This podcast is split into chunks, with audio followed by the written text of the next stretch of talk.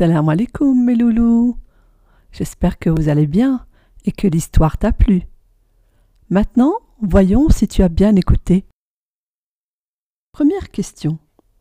Après l'histoire du marché, que pensent les gens d'Ibrahim? Qu'il est malade? Ou bien qu'il est fou? Ou bien qu'il est bizarre? Choisis parmi les trois propositions. Deuxième question. Qu'est-ce qui va se passer au village? Troisième question. Où sont rassemblées les statues? Dans la mosquée Ou bien dans le temple Ou bien sur la place du village? Choisis une des propositions. Quatrième question. Que va faire Ibrahim? Cinquième question. Est-ce qu'il va briser toutes les statues? Sixième question. Que laisse-t-il?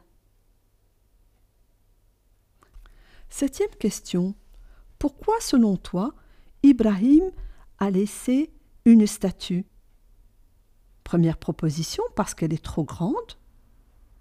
Deuxième proposition, pour que les gens réfléchissent. Et troisième proposition, pour laisser un souvenir de ces statues. Choisis-en une. Huitième question. Quelle sera la punition réservée au prophète Ibrahim? Neuvième question. Ibrahim sera-t-il brûlé? Que va-t-il dire? Et dernière question. Qui va intervenir pour sauver le prophète Ibrahim? Voilà, j'espère que tu as pu répondre à toutes les questions. N'hésite pas à te faire aider par ton papa ou bien ta maman ou ton grand frère ou ta grande sœur, Inch'Allah. À bientôt les loulous. Salam alaikum.